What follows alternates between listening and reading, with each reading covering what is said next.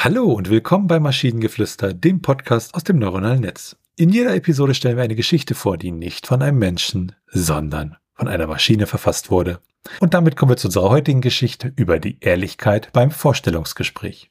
Lana arbeitete seit zehn Jahren hart als Kopf einer erfolgreichen PR-Agentur. Sie hatte ein geheimes zweites Leben, keine nicht als Superheldin, sondern als anerkannte Erotikautorin. Es war ein Montagnachmittag und ein neuer Bewerber würde in Kürze ihr Büro betreten. Sie hatte zuvor unzählige Vorstellungsgespräche geführt, aber an diesem Tag war sie besonders aufgeregt. Der Bewerber war nicht irgendein Zufallstipp.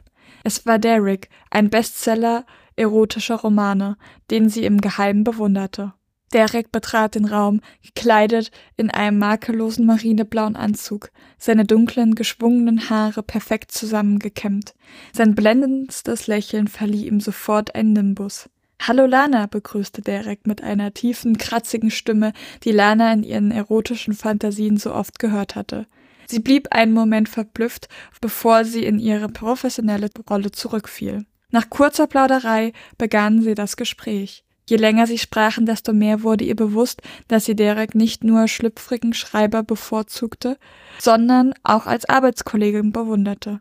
Er repräsentierte all das, wonach sie in einen Mitarbeiter suchte. Bestimmtheit, Kreativität und Entschlossenheit. Gegen Ende des Gesprächs nahm Derek eine Prise Mut. Ich habe etwas zu gestehen. Bevor Derek seinen Satz beenden konnte, schnitt Lana ihn ab. Du weißt, dass ich deine Bücher lese?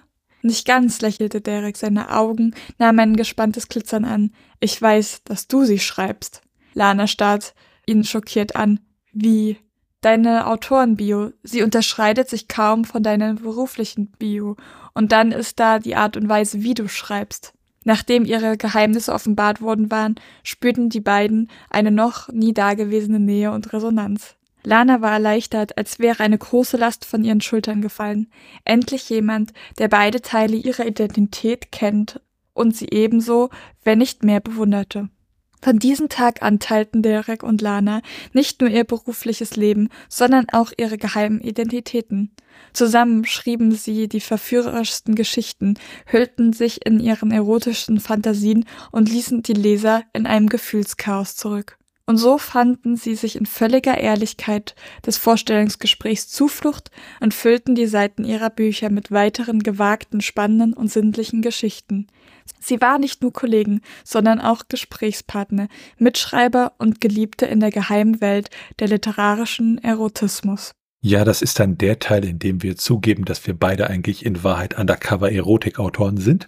Und ähm, was ich viel interessanter fand, äh, oder eigentlich großartig, ähm, sie sagt ja zu ihm, du weißt, äh, ich lese deine Bücher, ne? Und er so, nicht ganz und sagt dann ja, ich weiß, dass du sie schreibst. Und damit bezieht er sich ja auf seine eigenen Bücher. Das heißt, seine eigenen Bücher werden von Lana geschrieben, so wie das da steht. Ja, das ergibt in dem Moment keinen Sinn. Das war quasi dieses, also was, was der Text eigentlich sagen will, ist, dass er weiß, dass sie auch Bücher, also erotische Bücher schreibt. Aber wie du meintest, das ist halt das, was dabei rauskam, quasi. Es ist, ist okay. Es ist nicht ganz logisch. Na doch, doch, wenn wir das Ganze noch weiterdenken, sind Derek und Lana die gleiche Person und dieses Vorstellungsgespräch hat nur in ihrem Kopf stattgefunden oder sie hat Halluzinationen oder was weiß ich. Und sie hat ihm den Job gegeben, um doppelt Geld zu bekommen? Nein, nein, nein. Sie, sie, sie arbeitet praktisch ja in ihrer PR-Agentur und hat sich eigentlich selber nochmal also angestellt sozusagen, äh, bekommt dadurch aber nicht doppelt Geld. Und aber was der Text dann sozusagen auf der Metaebene aussagt, ist, dass jetzt ihre Identität der Erotikautorin und ihre Identität äh, der PR-Agentur-Chefin irgendwie zusammengefunden haben und jetzt äh, voll integriert wieder in einem Leben sind. Ich glaube, du denkst da einfach zu viel rein. Aber ich finde es schon ein bisschen traurig, wenn eine Autorin es nicht schafft, die Autorenbio und berufliche Bio nicht komplett anders zu formulieren. Das ist quasi so dieses Ich bin bla bla bla. Und dann ersetzt du quasi, also einmal diesen Text geschrieben und ersetzt nur noch ein paar Wörter. Und wenn ihr Ideen oder Stichwörter habt für eine Geschichte aus der Maschine, zum Beispiel über die Lüge der Wahrheit, dann schreibt uns eure Ideen per E-Mail an info.tnsh.net oder über das Kontaktformular auf der Webseite. Bis zur nächsten Episode von Maschinengeflüster. Bye bye. Tschüssi.